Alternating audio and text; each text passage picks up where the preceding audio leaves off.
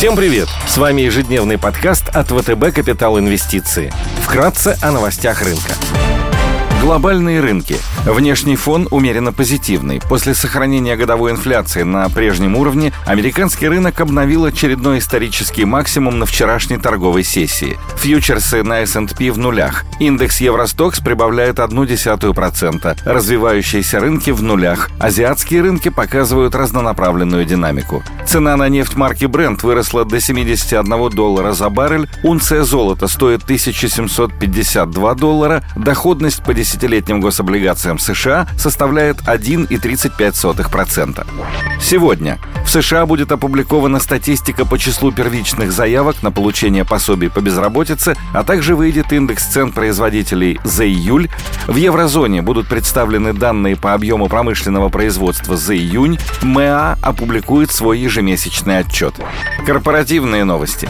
Среди крупнейших иностранных эмитентов сегодня отчитываются Walt Disney, Deutsche Telekom, Baidu и RWE. Fix Price опубликует операционные и финансовые результаты по МСФО за второй квартал и первое полугодие 2021 года. X5 Group представит финансовые результаты по итогам второго квартала и первого полугодия. Полюс опубликует операционные результаты за второй квартал, пройдут заседания Совета директоров «Русал» и «Роснефти». Идеи дня – на рынке акций считаем интересными на покупку бумаги американской компании Darling Ingredients – DAR, крупнейшей в Северной Америке компании по переработке отработанного кулинарного жира, на долю которой приходится более 10% переработанных мясных субпродуктов во всем мире. На днях компания не только опубликовала сильные финансовые результаты, которые значительно превысили прогнозы аналитиков, но и приятно удивила инвесторов своими ожиданиями по EBITDA за 2021 год. Ключ ключевым драйвером роста которой станет увеличение производства возобновляемого дизельного топлива в рамках проекта Diamond Green Diesel DGD, совместное предприятие Darling Ingredients и Valero Energy, крупнейшее по производству возобновляемого дизеля в Северной Америке. К концу года планируется увеличить производственные мощности более чем в два раза, с текущих 290 миллионов галлонов в год до 690. Кроме того, к 2023 году DAR и Valero Energy планируют построить еще один завод мощностью 470 миллионов галлонов в год и нарастить общий объем производимого дизеля до 1,2 миллиардов галлонов в год.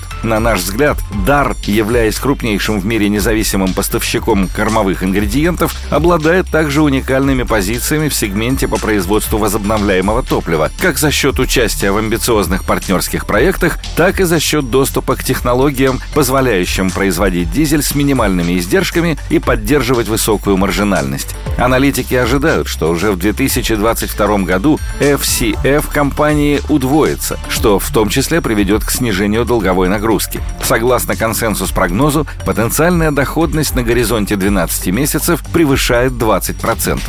Среди долларовых облигаций обращаем внимание на выпуск 27 года погашения с купоном 4,125% перуанской группы Intercorp Financial Services с рейтингами 3B- от S&P и Fitch. AFS – холдинговая частная компания, крупнейшая часть группы Intercorp Перу, которая через свои дочерние структуры предоставляет услуги в сфере банкинга, страхования и доверительного управления в Перу. Облигации Intercorp торгуются под 4%, с премией к сопоставимым по дюрации и рейтингам выпускам на фоне внутриполитических рисков. На наш взгляд, смягчение риторики нового президента, а также назначение на ключевые должности кандидатов с умеренными взглядами успокоит инвесторов, а рынок облигаций продолжит восстановление. АФС имеет крепкий кредитный профиль, надежные позиции по ликвидности и достаточности капитала, а также стабильную бизнес-модель. Коэффициент покрытия процентных расходов дивидендами превышает 16 раз, а крупные погашения долга не планируются до 2027 года.